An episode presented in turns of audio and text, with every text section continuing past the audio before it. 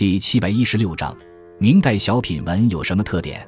小品文是一种具有抒情意味和讽刺性的短小散文，它起源于秦汉，盛行于晚明。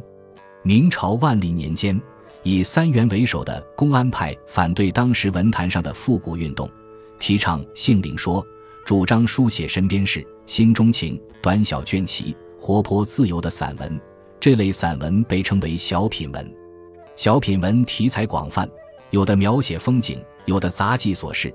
并非全是吟风弄月，其中有不平，有讽刺，有攻击，有破坏。鲁迅《南腔北调集》小品文的危机，小品文的兴盛，不仅是散文发展的结果，也是公安、静陵等文学流派进行文学革新的产物。他的主要作家有三元、张岱、徐宏祖、王思仁、齐彪家等。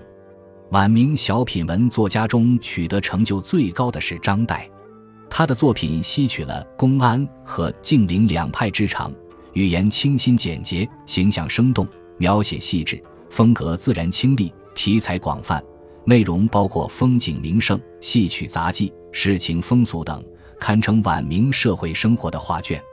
他的散文集有《陶庵梦忆》《琅环文集》《西湖梦寻》等。明朝小品文和唐诗、宋词、元曲一样，成为一代文学成就的标志。